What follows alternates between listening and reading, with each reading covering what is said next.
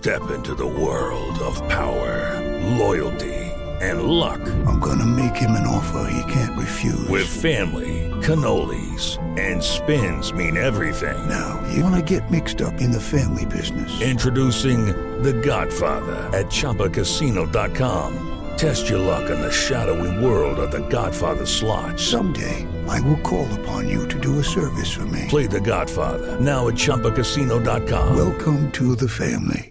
Purchase necessary. VGW Group. Void where prohibited by law. 18 plus. Terms and conditions apply. Siete en punto, panorama informativo 88.9, información que sirve. Yo soy Alejandro Villalbazo en eh, Twitter y en TikTok, arroba mm, Villalbazo13. Esta mañana, Pepe Toño Morales, ¿cómo te va, Pepe Toño? Bien, gracias, Alex. Estados Unidos inculpó a los chapitos, que son los hijos del Chapo Guzmán, por tráfico de fentanilo, al igual que a proveedores chinos de precursores y otros integrantes e instituciones relacionadas con el cártel de Sinaloa para el trasiego y fabricación en México de esta droga. La Secretaría de Educación Pública, por otra parte, anunció que habrá retraso en el regreso a las actividades escolares en Baja California debido a las altas temperaturas, mientras que en Acapulco Guerrero hay un paro de labores que mantienen secundarias técnicas de la zona 11 por algunas peticiones para la Secretaría de Educación Pública. La Fiscalía General de Guerrero informó que fue capturado y vinculado a proceso Hermelindo N alias El Meli o El Chiquillo, objetivo de alto rango de la familia michoacana por el delito de homicidio calificado de siete personas perpetrado el 10 de diciembre de 2022 en Coyuca de Catalán.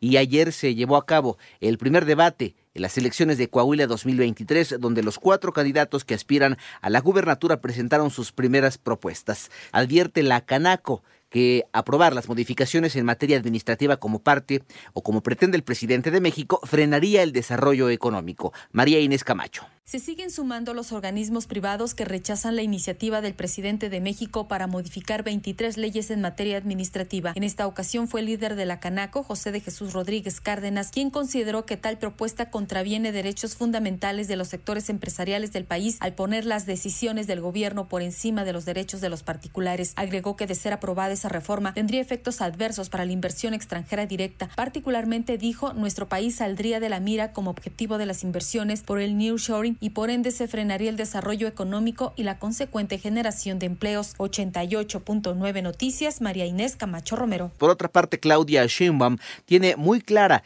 la razón de la violencia en contra de las mujeres. ¿De qué se trata, Joana Flores? Por discriminación se cometen feminicidios, afirmó la jefa de gobierno Claudia Sheinbaum durante una conferencia magistral en el Instituto Tecnológico de Nuevo León. En el fondo, los feminicidios tienen que ver con la discriminación, con pensar que las mujeres somos menos, que una mujer se le puede asesinar incluso por el solo hecho de ser mujer. Y eso tiene que acabarse, tiene que erradicarse. Y la única manera es protegiendo a las mujeres, ayudándoles. Previamente la mandataria local sostuvo un encuentro con el gobernador de Nuevo León Samuel García y su esposa Mariana Rodríguez. Para 88.9 Noticias Joana Flores. De acuerdo con el Comité Central de Médicos sudanés. Al menos 97 civiles han muerto y otros 942 han resultado heridos durante los dos primeros días de combate que se han intensificado principalmente en la capital Jartum y las localidades de Bari